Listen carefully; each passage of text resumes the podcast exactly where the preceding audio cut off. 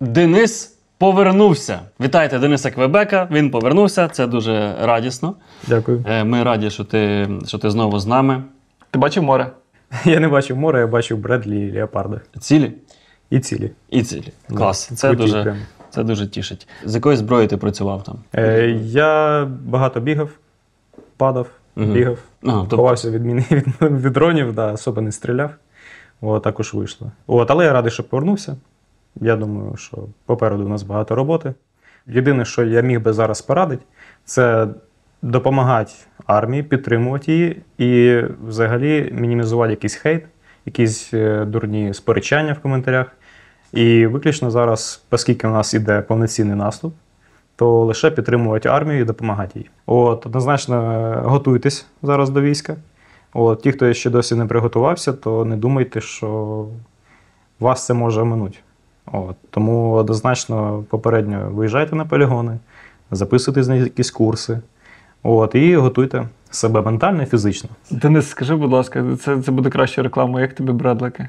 А, годинник? Бредлики. Що? А, бредлики. Це така машина броньована, така броньована. страва, така. страва, коли береш муку з водою і Бредлики. називають. Дуже круті, дуже класно, що нам дали е, таку техніку. Це нова сучасна техніка, яка показує свою ефективність на полі бою. Е, В першу чергу за рахунок присаднічного бачення для екіпажу. Потім е, новими пушками, ну, якщо зрівнювати з БМП-2, деякі були, скорисні пушки, плюс е, дуже підвищений бронезахист для екіпажу і взагалі для особового складу, який знаходиться всередині машин. Тому у нас є на озброєнні така зараз техніка, і вона наповно використовується в наступі. І враження доволі круте. Здорова машина, така сучасна, дивишся, думаєш, блядь, круть. Ну прям класно. Я не їздив, ну але так пропускав їх, вони приїжджали, думав.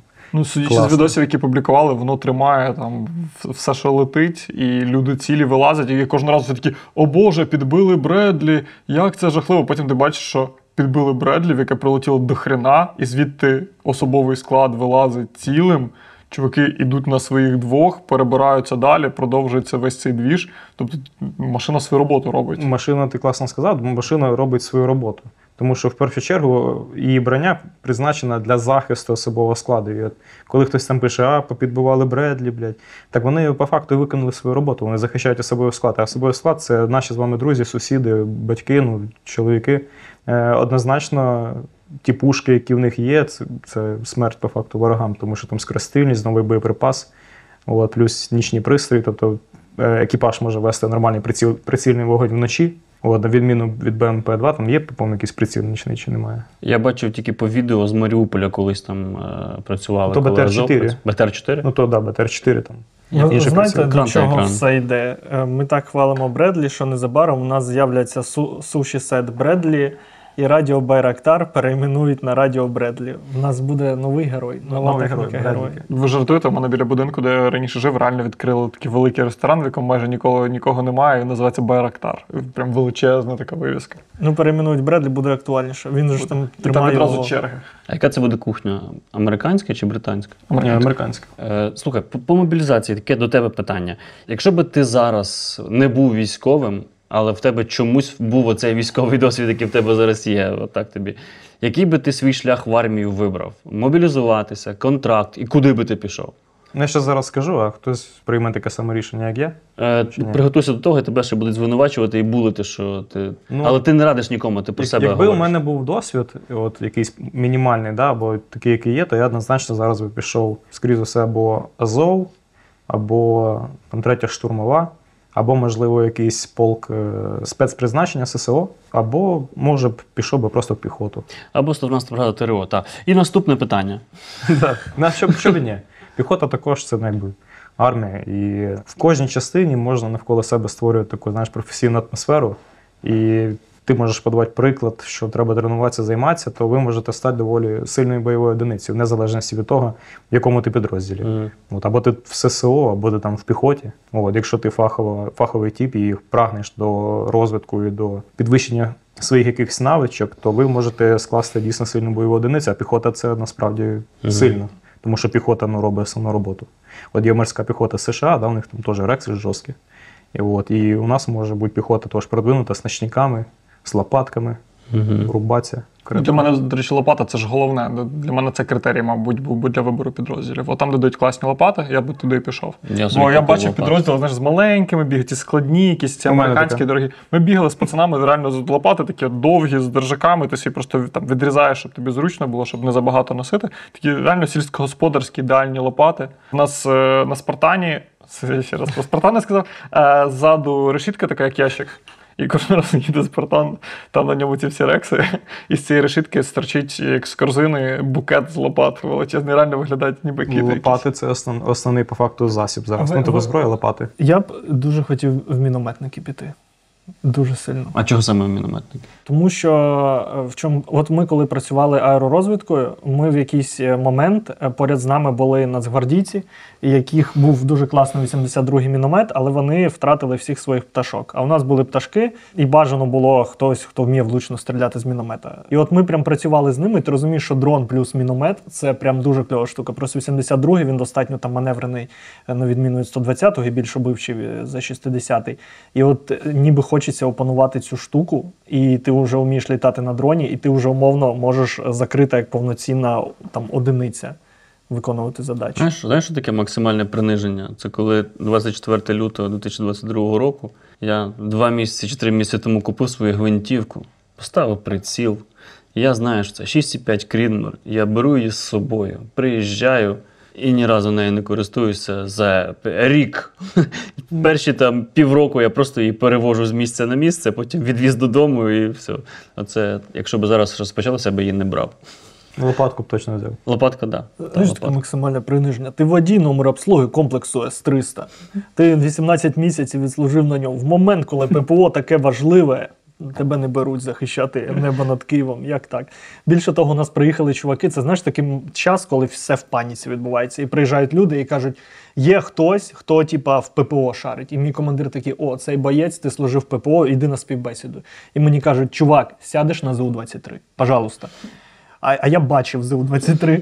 І я кажу: ну в теорії, якщо ви мені розкажете. А, а ти можеш зараз для тих людей, які не знають, наприклад, таке е, глобальну різницю між С-300 і ЗУ-23? О, Е, ЗУ-23 це зенітна установка 23-го Це калібра. чотири ствол, ствола. Су- Сідаєш, ту, педаль отак. Ну я на відео Це кулемети. два ствола. На два ствола, Да, такі вони. Кулемет. Тут. І вона крутиться так класно по осі своїй. От, А е, С-300? Комплекс С-300 це вже протиповітряна оборона, такі велетенські ракети, які підлітають, летять до 40 кілометрів, взриваються. Дуже дуже пафосні. Але в них є багато спільного. Якщо на позиціях, Сергій Ліпко.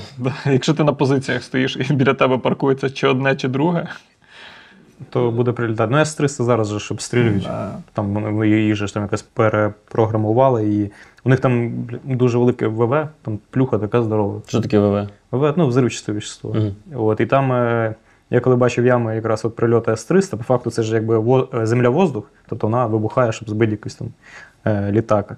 А їх же так зробили, що вона по балістичній траєкторії просто потім падає і вибухає. І там вибух ну, просто здоровенний. Я, до речі, можу перепросити перед людиною, яка можливо дивиться. Коли я тільки мобілізувався, був чувак, який казав, зараз можуть типу, там по комусь С-300 типу, ударити. І я кажу, братан, Ну, дурак. С-300 це протиповітряна оборона. Це ракети земля, повітря. І він такий, ні, вони б'ють по землі. І я такий, і, і всі ж уже дивляться за цим спором тактикульних рексів. І я кажу, братан, я водій номер обслугу комплексу С-300. Вибач мене. 18 місяців, може, я щось знаю. І він такий, ну да, навірно, я тупанув, вибач, і всі такі, да, Серега його на місто поставив. І кожен раз, коли я чую такі речі, я такий. Неприятненько, да? А тут кудись вже такого не було. Це модифікації просто вже. Оцінили, які трансформації реально проходить ця війна, бо по факту, коли я вперше поїхав минулим літом, е, ми приїхали, і був оцей прикол, що всі зачистки здання, ця стрільба, вся тактика, це нікому не треба, мужики. В тебе є лопата, от твоя зброя, твоя. Так дійсно і було. Я не бачив жодного росіянина за всю ротацію, воно просто летіло, ти закопувався, там ховався. І всі прям сміялись тактикульних чуваків. Е, от прям було, що куди ви накупляли цих арок. Проходить певний проміжок часу, і ми бачимо, що відбувається, які там бої в Бахмуті, ці всі відоси гонора. А і... тактикульні типи, які залітають в окопи і реально чихлять, якраз на тому, що вони шарять і вони навчилися. Тут люди і на ножах тобі рубаються просто. І війна всяких хаймарсів. І хтось мені розповідав, що там намагаються якось росіяни перебити Starlink, і вони якийсь супутник прям накривають якусь зону, створюють там якась дуже складна технологія, тобто війна в космосі, ніби. І ти такий, ого, це усюди. Ну, ця тема дійсно ти класно сказав, що війна вносить свої певні поправки в залежності від якраз активності. Тому що, да, дійсно, я пам'ятаю, коли ржали, що ти там накручений тренуєшся, нахер ця вся тема треба, знаєш. А от зараз ми бачимо, всі бачили відео, як хлопці 73-го центру роз'їбали русаків. Та, там Прям жорстко. чотирьох прямо. Да, це, я, я цих от, людей особисто знаю. Да, Можеш їм привіт передати. Да, привіт, хлопці, от ви красавчики, маю змогу таке сказати. Я, до речі, зафрендив одного, те, те, як сказав Андрій, коли ти е, в сторізах когось репостиш, я зразу, я зразу Ви ж, мабуть, на нього підписались. Да. І там хлопці агресивно чітко зайшли, і там якраз ці навики швидкої динамічної стрільби, агресивно, жорстко показали свою ефективність. Вони зайшли, угу. наїбурили і, в принципі, перемогли той бій. Ну, там ж видно, що руські абсолютно не розуміють, де наскільки близько вони підійшли. Вони всі спокійно петляють по окопу, думаючи, що бій ще десь там далі. Ну от. А вийшло не так, як вийшло. Тому що втратили якраз е, уважність, пильність, проїбали. А як, як нам всім відомо, проїбав, Убив? убили. Да. Тому от вони і все. Там цей гімлі в кінці на- найепічніший, коли тіп просто собі чеше по окопу, думаючи, що зараз він ще 15 хвилин там перекурить, і потім аж тільки вступить в бій.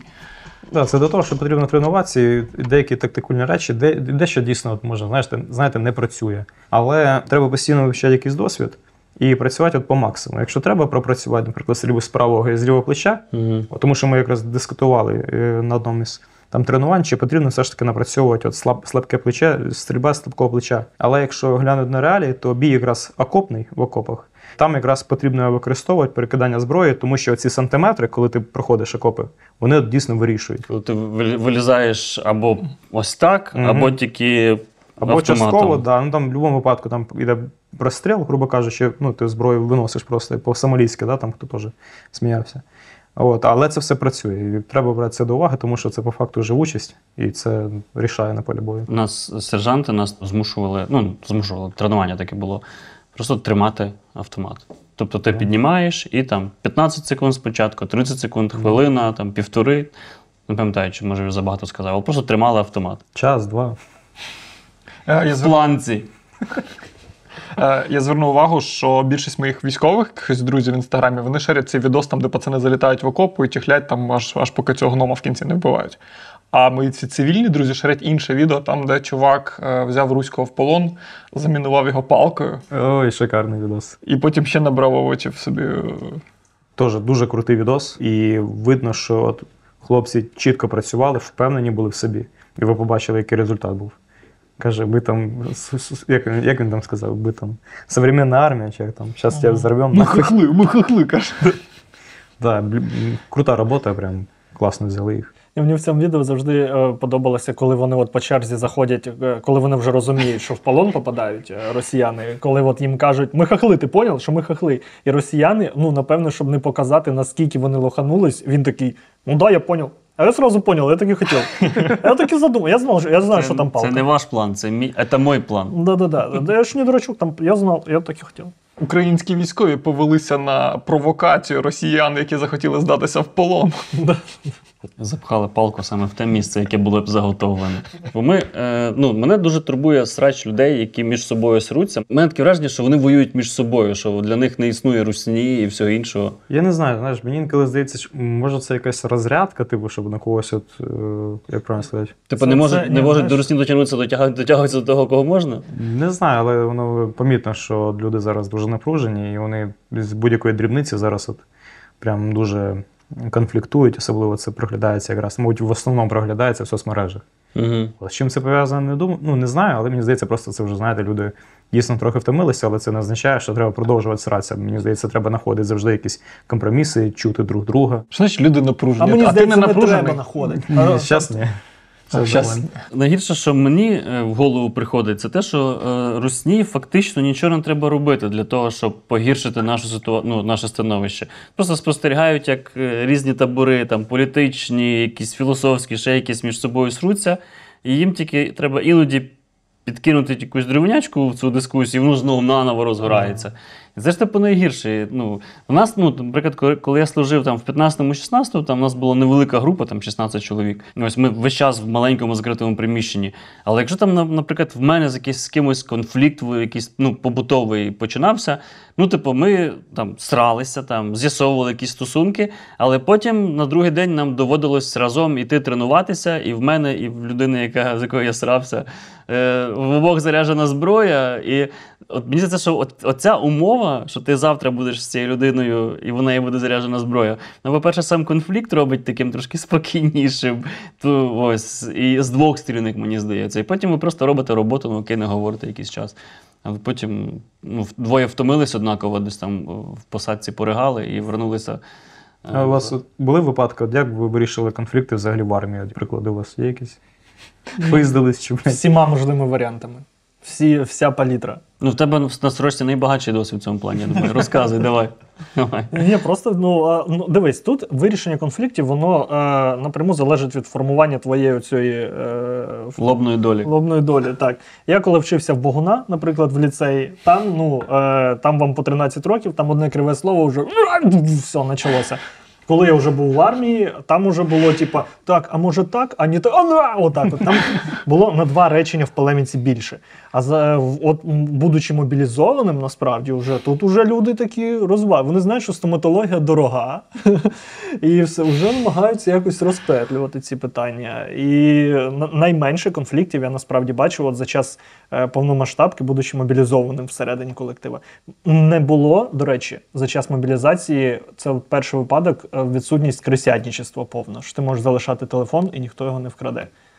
Е, До цього такого не було. До речі, я згадав, от дійсно на початку вже повномасштабної люди були прям, знаєш, от, що б там не сталося, але срачів взагалі не було. Всі були в одному Мгм, напрямку, всі от працювали якби на перемогу, тому що от сталася вже сильна подія, все, повномасштабна війна. І якось тоді взагалі цього не було помітно. А зараз трохи ну, є я думаю, така. що це, це ну, по-перше, втома, е, якесь таке е, бажання знайти жертву, на якій якось відбитися. Наприклад, там в мене там в соцмережах в коментах дуже часто всі намагаються ще раз підбурити якусь дискусію мою чи якусь позицію щодо інструктора UA, типу, давай, давай, ще раз подивимося, як ти його. Ось. І мені тоді це дивно. Ну, Чувака сталося що сталося. Він зробив херню. Ми зробили про нього матеріал. е, Йому стало дуже неприємно. Він зараз, е, я так розумію, що не займається тим, чим займався, або займається зовсім по-іншому. Все, відбулось покарання, але воно якось мене мені навіть його трошки шкода. Тому що цей фактично не знаю, може булінг чи якесь таке триваюче приниження. Виходить, що незважаючи на те, ким би ти не став після помилки. Тебе його продовжують чмирити, і він, типу, вже такий самобісраний ходить, вже ну вже ну реально шкода його. Ну, типу, Да, мені здається, тут е, якраз взагалі в наш, в наш час булінгу не місце. Ну, тобто зробили відео, да, показали, що як він, в принципі, сам все розповів. От, і тут потрібно просто відпустити, зробити висновки і жити далі. так. Тобто, ну не потрібно далі гнатися за чимось, ще щось робити, якусь свою злість, ненависть, е, як правильно сказати, спускати на когось. Ну, тобто, це невірно. От у нас, наприклад, як коли був конфлікт, я просто у нас за мою службу, ще коли був ну, на контракті, давно ще за часів АТО, у нас, по-моєму, був лише один конфлікт такий в групі, і він дуже був банальний, ну, битовий. Просто на столі хтось пожар, хтось не прибрав. Ну, командир групи каже, уберіть на столі. І починається: я не їв, я не їв. Ти їв? Ні, я не їв теж. І починається це, знаєш, тикання друг на друга. І у нас був такий крутий е, замок, ну, заступник командира групи, такий здоровий Саня. Він просто встає і каже: так, всі на вулицю. Типу, ми виходимо всі на вулицю і починаємо тупо всі бігати. Ну, він так, ну, як батько так накричав на нас трохи. І ми всі бігали, бігали, бігали, нормально пропотілись, прийшли і пояснив. Мені похуй, хто з вас поїв. Якщо сказав убрати, всі стали разом, убрали і все. І це була для нас наука, і потім, в принципі, у нас завжди був порядок. Мгм. От навіть якщо, наприклад, е, це не я не їв, ти просто встань і убери. Потім ти поїси, хтось за тобою бере. Це типу нормально, це якраз рішення конфлікту. Мгм. І все правильно. Тому ну, після цього взагалі якось у нас дійсно, скільки я згадую, конфліктів як таких не було. Ну, все було нормально. У мене була така сама абсолютна історія з прибиранням на столі, але там була інша, е, інший двіж. Ми перебудували харчування в роті Мгм. і е, вирішили, що готуємо самі, відмовляємося від батальйонної їжі, отримуємо тільки продукти, Мгм. готуємо. Там на час бойового злагодження дуже зручно. Е, столи довгі такі зробили, чуваки з дверей, десь двері старі познаходили. І всі відразу теж поїли. Хтось, хто звик до більше порядку, викинув своє сміття, хтось просто так і лишив, ще десь там не доїв, якась коробка порожня собі до якогось печива стоїть. І я такий, типу, думаю, я вчиню мудріше. Хлопці, ви не прибираєте? Тому, якщо ви не прибираєте, то за вами буду прибирати я. Типу, і вам буде соромно, Ці що я за вами прибираю. просто. Я кілька разів так реально робив. Уявляю, яким було соромно. Ти їх совість використовує. Ну, Так, дивишся, я, я думав, рівень- що працюватиме на совість, але це працювало неправильно. Тому що я, я, у нас не було так багато часу, щоб перевірити, не дуже довге було бойове злагодження. Командир, що ми це- ще окопи копати не собираємося. Ну, я викопаю. А ми штурмувати посадку не планували, якщо чесно. Давай муху. Е, і е, все закінчилось тим, що просто я зрозумів, що якась кількість людей, окрім мене, якраз найбільш, походу, совісних, вирішила, що це якось негарно, що я сам прибираю, і робили те саме, коли у них був час, коли вони бачили, що на столі срач. І ти бачиш, що вони відповідальні, кажеш, о, призначаю вас відповідальними за прибирання, як е, командир. Ну, як в армії, я тебе призначаю відповідальним за відповідальність. Журнали учета, журнали. Що Це, це хреново. Але в контексті конфліктів, якщо от, на бойових, не на бойових, на бойових, до речі, да, справді спокійніші сварки, але діди просто бубнять один на одного. Діди це всі люди, які старші за 35. Ем, Можеш до мене говорити на ви і по батькові? Можеш? добре. Ну, я бачу, не можеш. Я буду сам до себе говорити на ви, використовуючи твою стратегію. Це просто дуже мило. І Дорослі чоловіки обвішані зброєю з якимись там гранатами, і вони такі. Я з ним не піду. Бу-бу-бу-бу-бу-бу. І вони там сидять тихенько десь там під кущами під своїми, і щось там скаржаться на життя, і на несправедливість цього ж навколо, і що їх відправляють не туди, і просто бубнять. Але роблять свою роботу. Так. І е, саме цікаво, дійсно, в армії, да, військові, все рівно, які, які б конфлікти не були, все, е, все рівно йде якесь примирення і розуміння того, що це все дрібниці. На війні, а не в армії. Ну, ну, на війні, на війні, так. Да. От, а якщо глянути на інше життя, да, там, де люди сруться в основному, а сруться в основному не військові, да, то там ну, я не розумію, чого. Тобто так. у них виходить, не, немає якогось місця чи спільної роботи, при якій їм доведеться розраховувати на ту людину, яку ти зараз криєш там всіма матами. Мабуть, і знаєш, іменно це має бути пов'язано якось з життям, тому що сруться де всі? Не на вулиці ж, а просто в телефончиках сидять. Ну там, де можна А. умовно анонімність зберегти і. І, і, ну, і дивись, е, наявність сильного спільного ворога. Тобто, коли ми пам'ятаємо, що це є русня, є русня, але цей. Може бути, грубо кажучи, ситуація, коли от реально двоє. Ну, тобто, твій командир може бути найбільшим примиренням, а точніше, ненависть до твого командира. От дві людини конфліктують, що не поприбирали, він там заставляє толкати землю обох, і обоє такі, ну ну мразь, він, слышиш, я його ненавиджу. І, і ви на, на ненависті до командира миритеся. Ще одна гіпотеза. Десь лютий березень 22-го року. Значить, ми заселилися, ну, зайняли просто будинок, якийсь недобудований. І це там, ну, от все, що недобудовано, все валяється на підлозі, ну, як недобудований будинок. Якісь шмаття, якісь уламки, якісь сопелюка така. І коли мене якось накрило, мені стало, ну, типу, от я розумію, мене все дратує.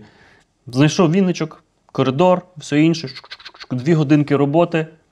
Реально попускає. Ти зразу бачиш результат своєї роботи, Да. якось попустило тебе, і такі все нормально, і всі інші трошки вже по-іншому якось ставляться до цього самого коридору, вже не так харкають, ще щось, тому що цінують. Тут можна навіть знаєш, зробити таке, таке резюме, висновок. Якщо хуйовий настрій, піди, блядь, просто поприбирай в хаті. Угу. Або піди в спортзал позаймайся, або зроби якусь добру справу. Ну тобто туди потрібно, на мою думку, виплескувати енергію. Але це має бути твоє добровільне рішення. Бо найжахливіше психологічні тортури, які я бачив, це коли ну так не можна робити, я вважаю. Коли стоїть командир перед строєм і каже: можливо, є люди, які себе погано почувають, втомлені морально, щось інше. В чому нічого поганого нема.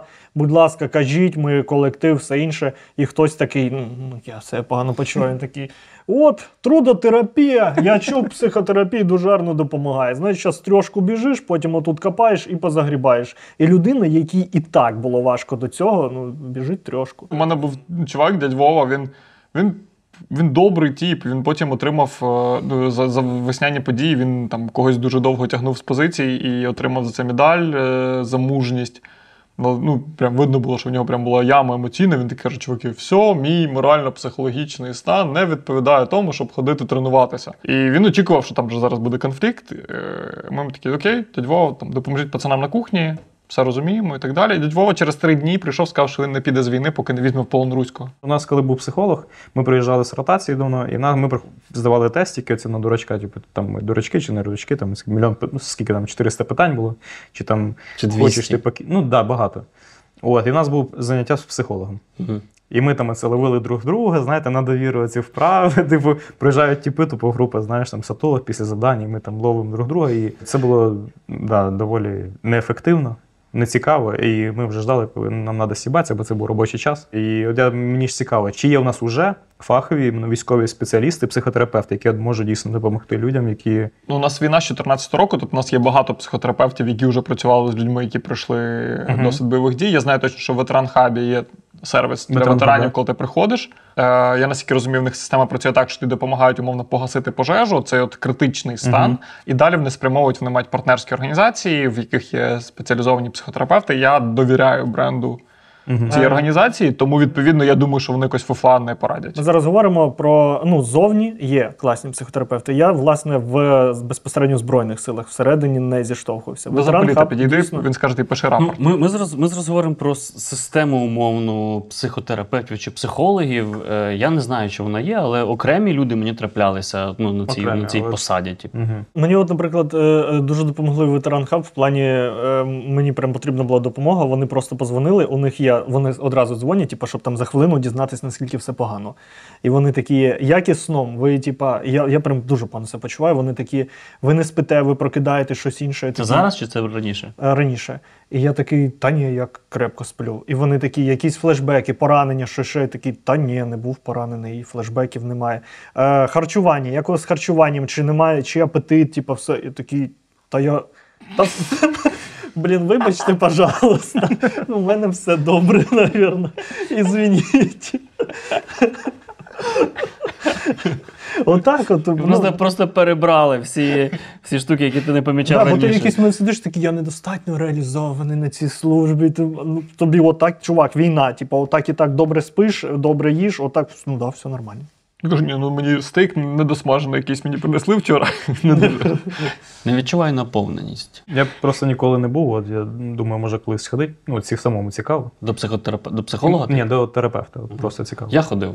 Ефективно, так? Да? Е, ну, в мене це було не пов'язано з армією, це було з особистим життям Ну, пов'язано. да, в да. мене тоді там розлучення було, всяке таке, прям важко було.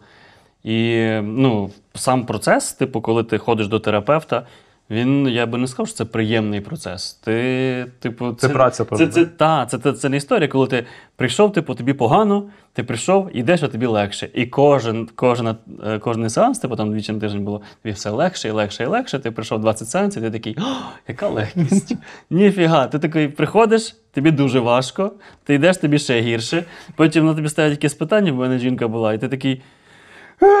Докопався до якогось дитинства, і такий і ти не знаєш, що робити, і думаєш ці два дня про відповідь на це питання, потім приходить якісь, якісь осяяння, ти такий. Ось воно, ти прибігаєш на цю наступну терапію, вже такий, а, типу, ось відповідь на це питання. Вона така. Ні, а от на таке питання такий. Та що ж таке? І ти такий, ще далі. О! І фактично ефект від цієї якоїсь там річної чи півторарічної терапії прийшов після того, коли ти починаєш використовувати, ну, в моєму випадку, інструменти, якими навчився з нею там працювати, потім самоаналіз, якийсь всяке таке, і потім воно вже трансформується в якісь рішення або умови, І це, звісно, непроста прикинь, історія. прикинь, як ти от реально в тебе є досвід відвідувань е, подібних спеціалістів, і потім ти потрапляєш в армію, ти там чув, що є там КПТ-терапія, умовно, є там гештальт, якась терапія. І є людина, яка каже, сьогодні у вас заняття з психологом. Ви сідаєте, і він каже: Так, хлопці, коли стресова ситуація, є прийом, називається Я у мами дурочка. Я сам його так назвав. Ну, Це в тебе таке було? Да, да, да. Отак стаєте, руки розслабляйте, отак руками робите. Давайте попробуємо. Це легко чи ні? е, Е, Фішка в тому, що я впевнений, що є науково обґрунтовані якісь штуки про те, що це допомагає, типу, що ти просто фізично розслабляєш тіло, і відповідно, е, звідки я це знаю? Прийом, мама дурочка. Е, приблизно такі самі штуки нам розповідали в учебці. Але в в учебці, ну скільки там психології тобі встигають за 4 тижні викласти, це базові речі, типу, якщо чувак сіпається отак от напружений, у нього бігають зрачки, це означає, що у нього проблеми, типу, зверніть увагу, ви майбутні командири взводів. Або там, типу, людину треба якось там розслабити, хай вона там, типу, руками е, подьоргає і так далі. Якісь такі супер базові речі, щоб погасити просто пожежу, переключити увагу людини, дати їй там е, води, покурити, поговорити, вислухати. Тому що, ну, типу, умовно, у вас є тіп, який вам через 15 хвилин виходити, а він не піде, і ви ж в посадці не лишите. І вам треба просто якісь базові речі, і про це в учебках думають. Просто часу зазвичай пропрацювати це немає. А інше заняття, яке у нас було психологом, я про нього вже розповідав. Нас вчили, що потрапляти в полон це дуже неприємно. І за цю, після цієї штуки, що ще було? Е, так, я у мами дурочка була. Я оце прям сильно запам'ятав. І щось ми там за руки бралися, щось ми робили коло, вставали, дихали. Ми у мами дурочка називається. Ми у мами дурочки, да, е, щось таке. І ти просто. Ну, е, а потім е, я не хочу винити цю людину насправді. Бо як було? Йому сказали, що треба, щоб був психотерапевт в підрозділі. І сказали: от ти вмієш читати, е, от ти будеш психотерапевтом. І він от і проводив це заняття, просто він, типа, вирішив прям вкластися в це. А у вас теж є таке ну, відчуття е, при вашому досвіді з армії, що треба зробити якусь роботу в армії, наприклад, провести курси з психотерапії. І тобі кажуть, значить так, е, післязавтра годинна, годинна лекція, ти готуєш матеріал для цієї лекції, ти відповідальний за неї і проводиш лекцію для курсантів. Ти такий, «Е, я, я цей. Це така задача. І ти маєш підготувати на чи післязавтра цей матеріал і годинну лекцію читаєш. У вас таке було? Ну, Ну тут людину на посаду прям поставили, типу, цим займатися. Це, це ще гірше, якщо чесно. Але ж trouble в тому, що не потрібно тій людині, яка віддає наказ, дуже часто не потрібно, щоб провели це навчання. Дуже важливо, щоб було відзвітовано, що, це навчання проведено. так. Е, Я там проводив, проходив, е, щоб оформити документи, мусив пройти інструктаж. Важливий, звучить дуже серйозно, назву не можу називати, тому що це буде звучати занадто пафосно. Ну, типу, реально, типу, і я приход... я налякався, я думаю, зараз мене щось спитають, а я неправильно скажу. Це, типу, серйозна якась справа. Ну, звучить так, що типу, жесть. Я приходжу, розписую дають журнал, я розписую в журналі. «Сюди». Пройшов курс. Я прийшов, тобто я мав, я думав, що там буде суперінструктаж, мене там зв'яжуть, поліграф, битимуть, катуватимуть, е, випитуватимуть Назви, паролі від назви, телефону. Ну скажи, вже втрачається. Е, Доступ до державної таємниці. Доступ до Ну, звучить просто, воно там це формальність, але звучить Там серйозно. написано, Ну, хто розмінував Чонгар, ти ознайомився, розписався. Да? Ми це все запікаємо на монтажі. Мною, мною виконано. ну це, знаєш, совковщина, яка ще дійсно є, тому що я теж такі схожі моменти застав, е, застав під час служби, коли типу, маєш щось зробити, і це робиться для того, щоб просто поставити галочку. От. І я думаю, кожен стикався в армії з такими моментами. І я, я думаю, що зараз вже е, не місце це в нашій армії, і треба якось від цього відходити. Проста задача. Треба дізнатися, яка в нас в нашій групі потреба у формі. Відділення 12 людей. Треба зібрати список. Поставила задача там комусь зібрати список в твоєму відділенні, що в кого є по формі. І розміри записати. Добре. Так, е, номер один. Е, що в тебе по формі є? Штани є? Є, але це мої. Так є чи нема? Ні, ну є, значить не треба штані. Ні, ну треба, бо вони старі. Ну, так в тебе є штани чи нема? Так є штани. Так є штани. Ну, Є, все, є. Так, е, це убокс тобі треба. Ні, в тебе є убокс. Та це мій убокс. Ну, ну коротше, і от оцей, замість того, щоб е, просто сказати, типу, задача яка. Видають всім форму, в кого є видана форма, або нема. Все, є, нема. А коли починається оце, вроді є, а мені ніби не треба. Це нова, в принципі. Я не просто другу не хочу носити, в мене буде дві, а то місця і так немає. І ти такий а Все. Рома, у них на тому ППД типу, лежать майнові сертифікати на кожного з цих солдат, і там зафіксовано, пішла. що кому видано, що кому не них видано. згущенку я бачу, вони там жруть згущенку, бойцям не дають. Печенье, печенье руками там на ви- ви складі. помітили цю технологічну інновацію під час війни? Я ніколи не звертав на це увагу. Згущенка в Але раніше в моєму дитинстві згущенка була в банках. А, оце відкручується в А пакетику. зараз воно як в пляшці з-під молока. Це так зручно, що просто капець. Воно нічого не важить, воно Не в легеньке. пляшці з-під молока, а в пакеті від майонезу. Ні. Як У нас було в пакеті від Нам майонезу. видавали як пляшка пластикова, як молоко продається в А, ні, у супермаркеті. нас було як пакет від майонезу, і це дуже круто. Я і то і тупив. Так, по-перше, зручно пити з пляшки. По-друге, якщо тобі дають пляшку, і ти мутиш цю пляшку, Слухайте, вибачте, я хочу йти в політику після цього, щоб мені сказали, що не видають форму, я отак бац, і всі згущенку. от-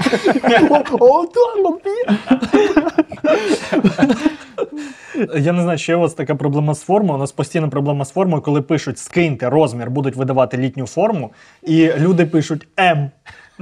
Йому кажуть цифрах 54, 56, що не знаю, М. Да, да, І, і йому кажуть, розбирайся, я не понімаю. І оце починає.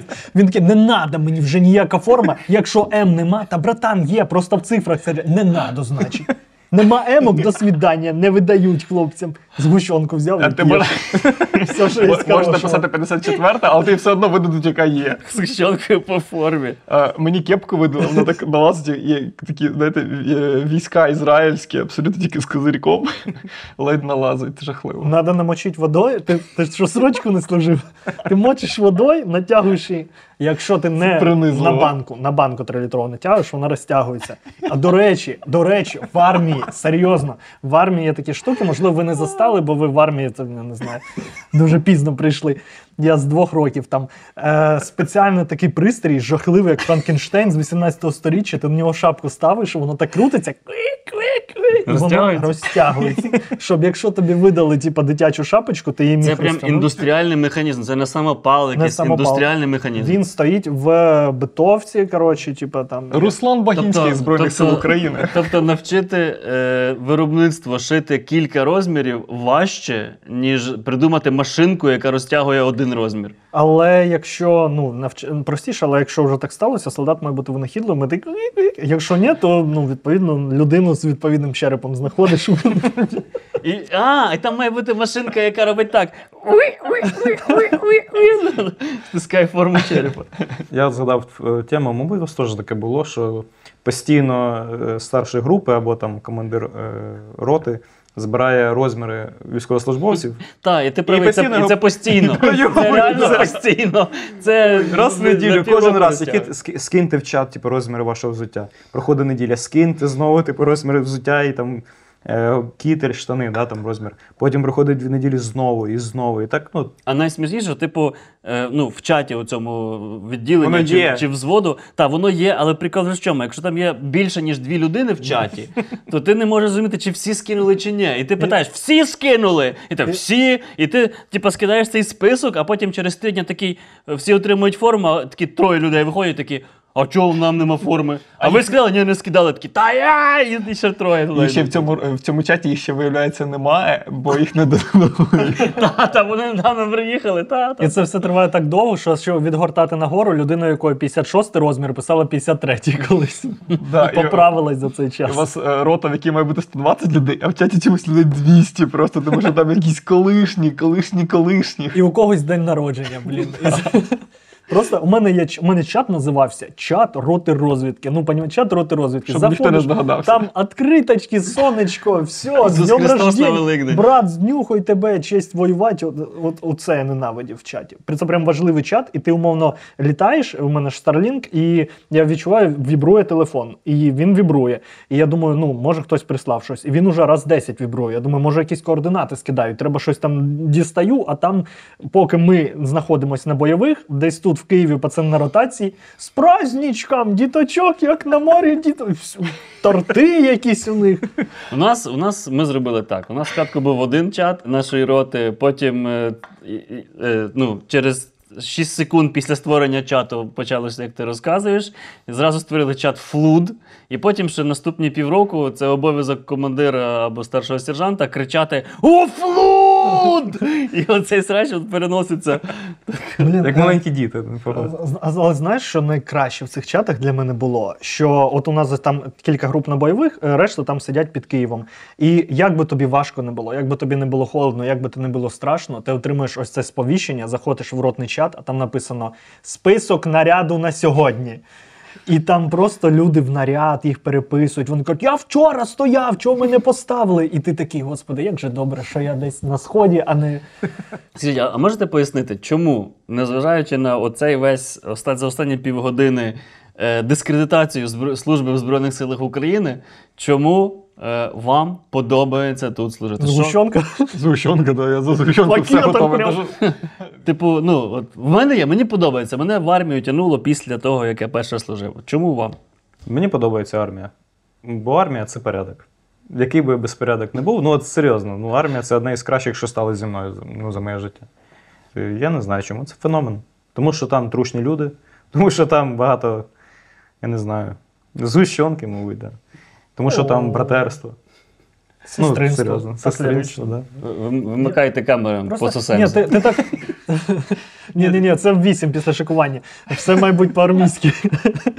До сосання, просто хай, відставити сосання, не, не, не, по, не по статуту. Е, просто цей, е, що ти сказав, дискредитація. Це, типу, дуже жорстко. Просто я хочу, щоб люди розуміли і всі, що от ми Гліба запрошували морського піхотинця. Він каже: морська піхота це чудово, мені нравиться, все ідеально, все дуже класно. І ти такий.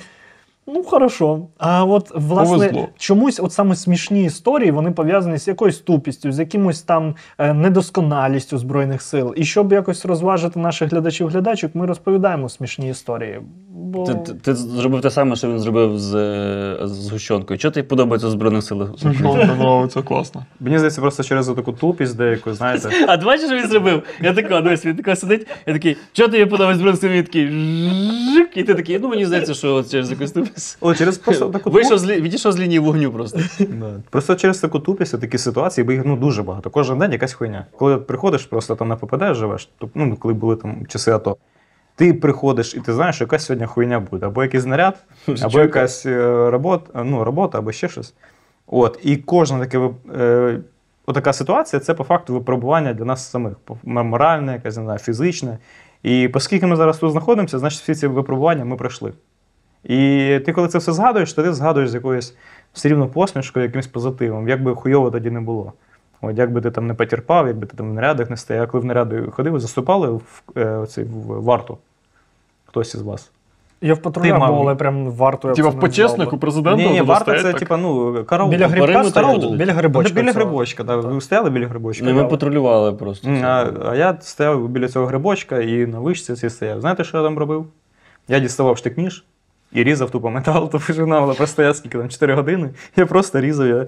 От, і Різав я... метал? Ну там ж є зубчики, оці, поняв, ножів. І там такий кусок металу був, бо ця вишка у нас з металу Е, зроблена. Це ти маєш на увазі цю основу, трубу, на якій Ні, стоїть вишка. А ти маєш там стояти. Тебе, ну, ти вилазиш там такий з автоматом, і все, ти стоїш в цій вишці. І дивишся, як за 200 метрів за парканом, там ходять люди, музичка там, і ти тобі стоїш такий. От я знімав ніж, е, не можна читати книги, не можна ж нічого. Там. Спиратися, справ- Взагалі- спирати, справляти природні потреби, е, говорити, курити, їсти. Думати. Вообще Телефон не можна. О, о, про телефон і втикання в телефон це окремо. Книги не можна, нічого. Взагалі в наряд не можеш брати з собою, ні телефону, нічого. От, я різав штик ножем кусок металу, там такий був, от, просто було цікаво. І я ненавидів тоді цей час, тому що я б ненавидів цей ну, варта називалась варта.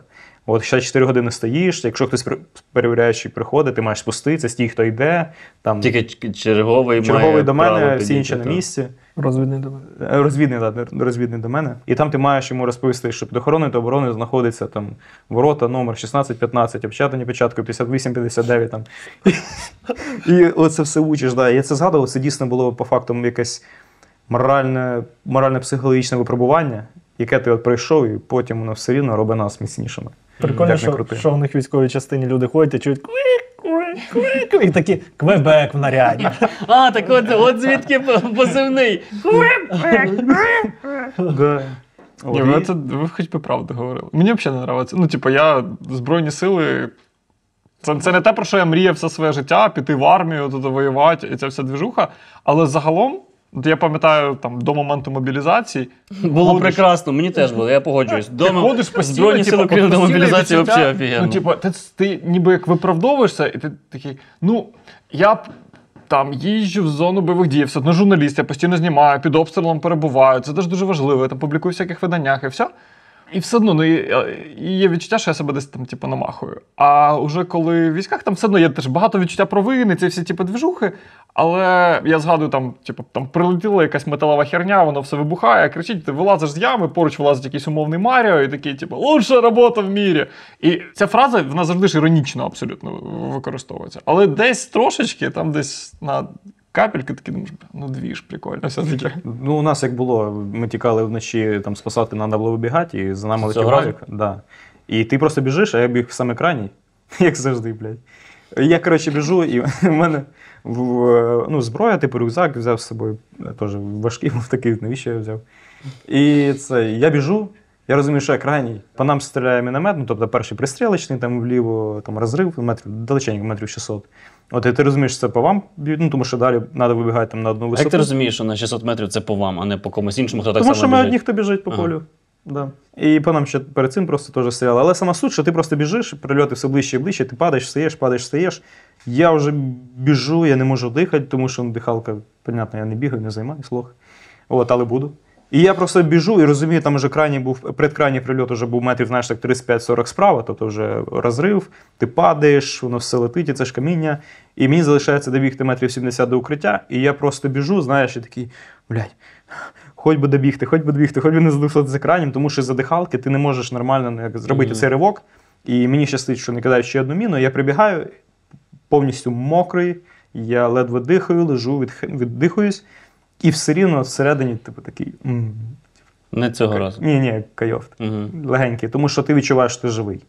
От, і у цьому є певний феномен, і от цінність якраз е, таких подій, да, тому що ти можеш е, відчути своє життя.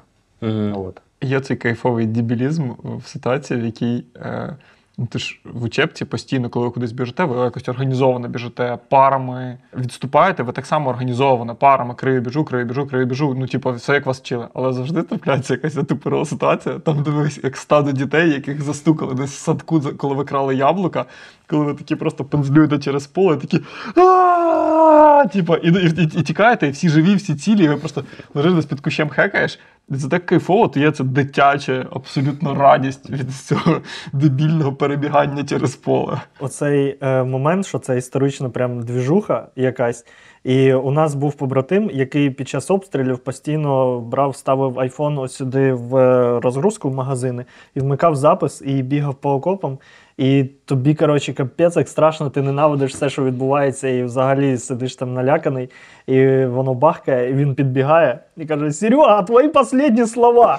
Я поставив, у мене, коротше, дівчина скачає з iCloud, і потім зроблять відос, як ми вмерли. Прикинь. І ти, і ти розумієш, що тебе знімає камера. Знаєш, коли камера знімає, ти завжди такий, типу, трохи. І от ти лежав, коротше, отакий, і тут ти такий.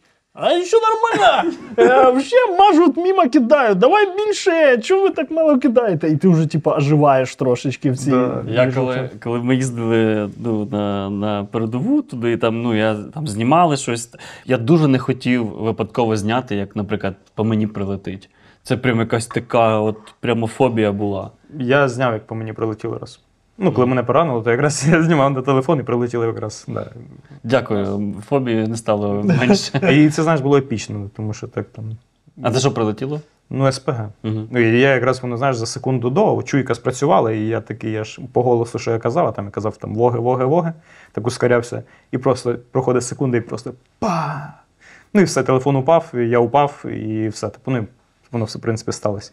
Але сама суть, що якраз я засняв свій epic, але якби я задвухсотився, ну, то це був би epic-epic прям. Epic, epic. А ти потім дивився це відео? Так, да, вона є, але я вам не покажу. Бо на старому телефоні. Але вона є, так. Да. Телефон, до речі, так зігнуло, прям буквою Г трішки. Це айфон був. Одну від вибуху, типу, Угу. від хвилі. Телебачення Торонто оголошує великий збір. Збираємо 2,5 мільйони гривень на ремонт трофейної бронетехніки. На ці гроші фонд Сергія Притули відремонтує та покращить 5 трофейних МТЛБ для сил оборони. З них вийде дві медично-евакуаційних машини. Один легкий евакуаційний тягач, обладнаний для ремонту та транспортування техніки для підрозділу Кракен. І ще дві МТЛБ будуть відремонтовані для 46-ї бригади. Російська трофейна техніка за дуже невеликі гроші може почати працювати на наші збройні сили вже за кілька тижнів. Посилання на банку та інші реквізити під відео. Я дуже ціпаюсь кожного разу, коли хтось приїжджає на машині з цим гучним глушником або, не дай Бог, на мотоциклі. Я, я, не, я, я реально прибираюсь. Е, і кожного разу я думаю, що ця людина просто, типу, кончена. Ця людина це якісь просто люди з іншого світу, які взагалі не розуміють, що в країні відбувається. І їх треба хейтити, чмирити. І хочеться написати в коментарях, та ви задрали. І минулого разу а, я сижу в, в спельті на Подолі, їде чувак, і теж супер гучно. Я думаю, ти ж дебіл, ну типу. І дивлюсь на нього. А це чувак, який сидить в сусідній кав'ярні, постійно його бачу, адекватний, абсолютно нормальний тип. Він приїжджає повз мене. Я тільки починаю нервувати, заспокоюсь, і в цей момент позаду мене заводиться ще один мотоцикл. І я думаю, ну все, ну це вже повністю. Повертається Женя Галіч, е, з- буквально, наскільки розумію, кілька тижнів тому з Бахмута повернувся. Ну, все так однозначно, просто є емоції, да, але я думаю, тут треба просто розуміння. Мене дратують всі. Я вважаю, що це дуже негарно з їхнього боку. Просто їздити всі? на голос. Так, от все, крапка. Мене дратують всі. На цьому можна закінчити. Так, я вважаю, що це, типу, ну, ну от те, що ти сказав, не, нерозуміння контексту, ви, вип'ячування себе на територію, яка тобі не належить, і своїх інтересів е, більше за інших. Тобто, ну я не розумію, чому, чому як можна не подумати, що це є голосний звук. Я, мені совісно, коли я пилосошу. Коли я пилососом оце цей, я себе уявляю на місці сусідів, і я такий, блін, ну я люблю пилососити. Ну, типу, ну вибачте, ну там просто чисто кіт насрав, типу, я ну, треба мене пилосос, який миє, я їм пишаюся. Ось, і мені соромно. А оці я не розумію. Ну просто мені здається, трохи не на часі, тому що я теж інколи, знаєш, не то, що нервую, але воно трохи неприємно, все ж таки, коли пахкає. А є ж люди, які взагалі там трохи, ну, якби накрутили себе і шугаються будь-яких шорохів. І це трошки якби неповажно все рівно. От як не крути, да, може їздить будь-хто, але все ж таки трохи це недоцільно, от прямо зараз в цей час. От, коли ще обстріли є, їздить на байках, які дуже їбу, ну, їбашать тупо. До речі, ви знаєте, що коти, коти також ПТСРщики. Ні, перше чую. Якщо буде кіт поруч і почнеш гупати тапком дуже голосно, ти почне підпригувати. І коли мотоцикл приїжджає, то ти теж можеш так знаєш, підскакувати. От якесь таке мінімальне сходство. Я, я зрозумів, наскільки криє людей в таких ситуаціях. Е, В році десь 16-му чи 15-му е, вже діяла заборона на фейерверки. Е, Десь перед новорічний приблизно період я йшов додому, я жив в Тінерівобережці, там така довга-довга акуратна алейка.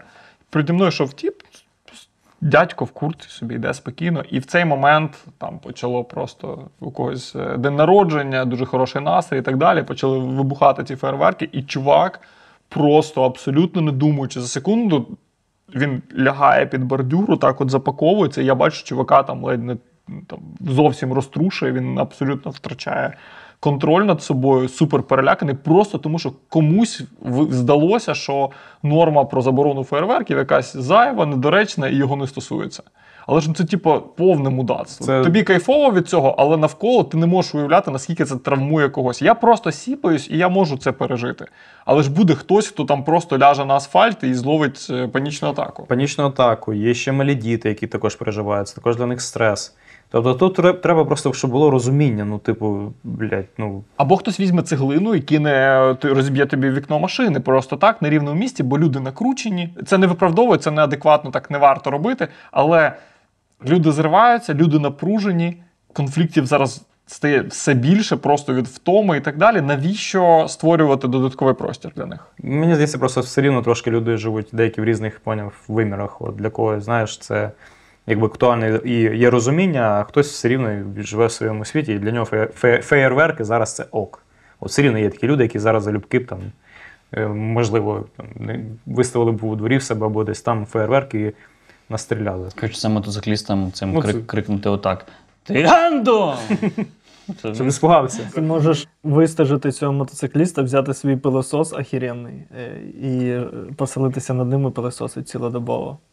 Нехай страждає. І- І, і- ти і- можеш це без докорів сумління робити. Ти І, знаєш, і зняти тобою. з пилососа глушник. І прям єлозить по прям підлозі без ковра. Отак. Це був четвертий епізод військового подкасту. Дякую, що були з нами. З нами були е, Денис Квебек, Сергій Ліпко, Андрій Боштовий і я. Дякую, що дивились.